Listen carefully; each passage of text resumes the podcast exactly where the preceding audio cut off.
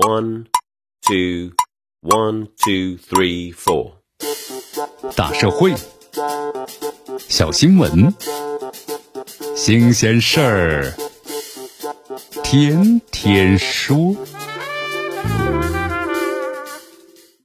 朋友们，你们好，这里是天天说事儿，我是江南。这喝啤酒啊，开瓶有奖，发现中了五百听啊，记住是五百听。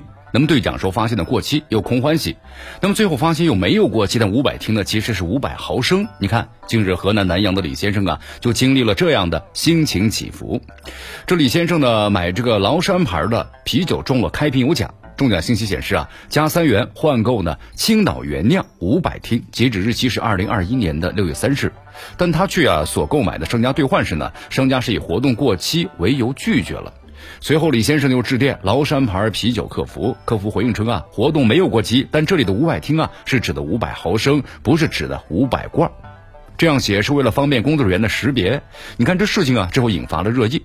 十二月二十一号晚上，崂山牌的这个啤酒官方的微博回应称，这外包装呢及其罐体上都有明确的解释，这个瓶内拉环三元换购的字样，可以在售卖点呢加三元换购呢青岛原酿五百毫升。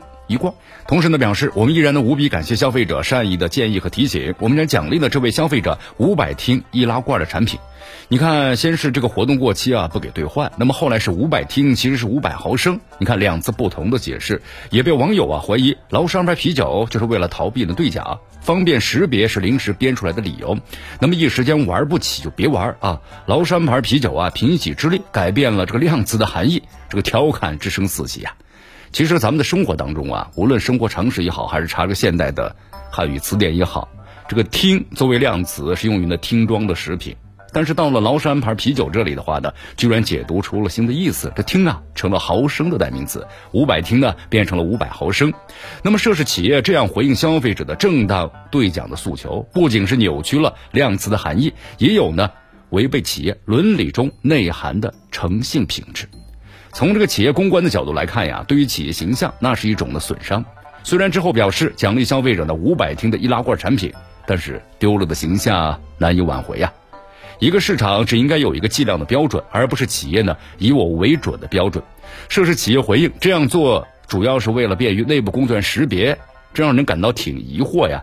难道五百毫升很难辨认吗？作为一家规模很大的现代企业，应该有严格的标准。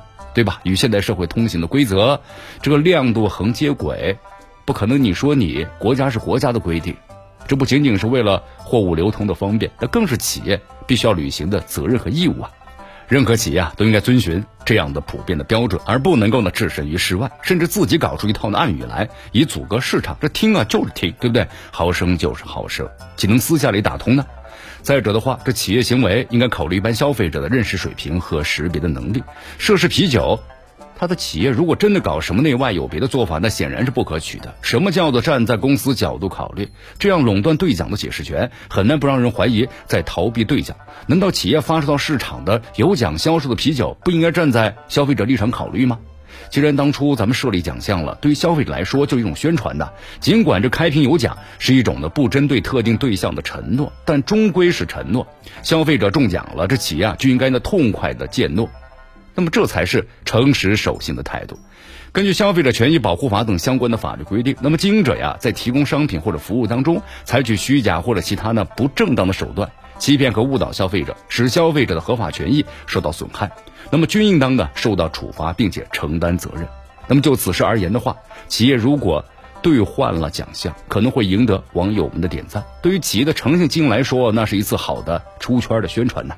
所以希望呢，以后这样的事儿少一点。这里是天天说事儿，我是江南，咱们明天见。